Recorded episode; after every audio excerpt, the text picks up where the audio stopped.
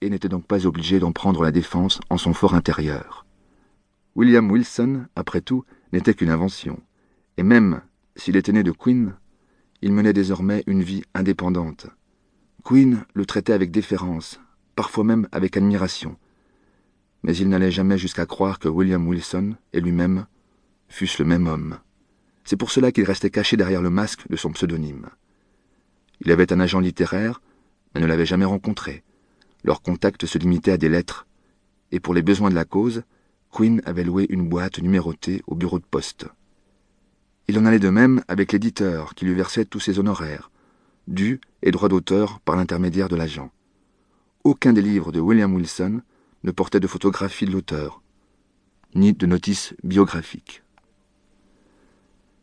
William Wilson ne figurait dans aucun annuaire d'écrivain, n'accordait pas d'interview, et c'était la secrétaire de son agent qui répondait à tout son courrier. Pour autant qu'il pût en juger, personne n'avait percé son secret. Au début, lorsque ses amis avaient appris qu'il avait abandonné l'écriture, ils lui demandaient comment il comptait vivre. Il leur racontait, à tous, la même chose. Il avait reçu de sa femme un legs à gérer. Mais la vérité, c'était que sa femme n'avait jamais eu d'argent. Et la vérité, c'était qu'il n'avait plus d'amis. Tout cela remontait à plus de cinq ans déjà. Il ne pensait plus guère à son fils, et depuis peu, il avait décroché du mur la photo de sa femme. Il lui arrivait bien, de loin en loin, d'éprouver à nouveau subitement la sensation qu'il avait connue en portant le petit garçon de trois ans. Mais il ne s'agissait pas vraiment d'une pensée, et ce n'était même pas un souvenir. C'était une sensation physique, une empreinte que le passé avait laissée dans son corps et sur laquelle il n'avait aucune prise. Ces moments survenaient moins souvent à présent, et au total, il lui semblait que pour lui, les choses avaient commencé à changer. Il ne souhaitait plus être mort. En revanche, on ne pouvait pas dire qu'il était content d'être vivant. Mais au moins, il n'en éprouvait pas de déplaisir. Il était vivant. Et ce que ce fait avait de têtu s'était mis peu à peu à le fasciner. Comme s'il avait réussi à se survivre, comme s'il menait en quelque sorte une vie posthume. Il ne dormait plus la lampe allumée, et depuis plusieurs mois maintenant, il ne se souvenait plus d'aucun de ses rêves. Il faisait nuit. Quinn était au lit, fumant une cigarette, écoutant la pluie qui venait battre contre la fenêtre.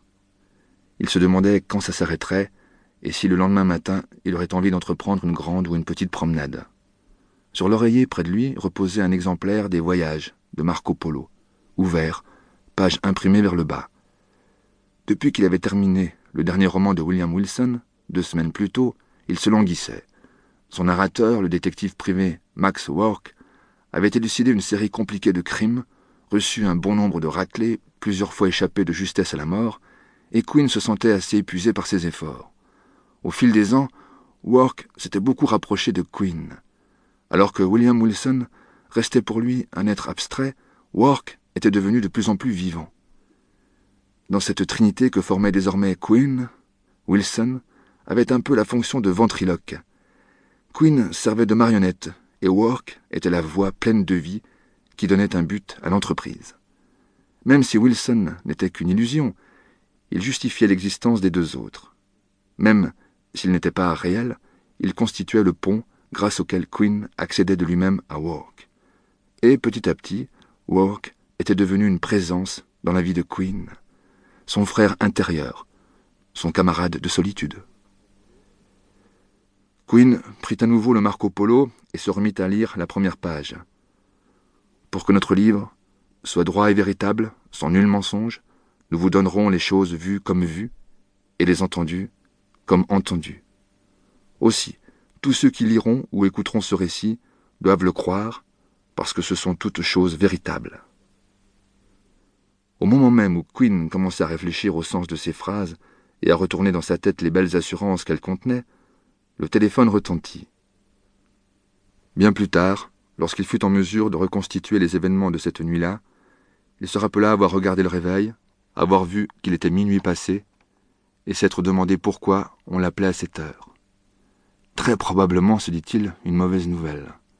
Il sortit du lit, alla tout nu jusqu'au téléphone, et souleva le combiné à la deuxième sonnerie. Oui? Il y eut une longue pause à l'autre bout, et Quinn pensa un moment qu'on avait raccroché. Puis, comme de très loin,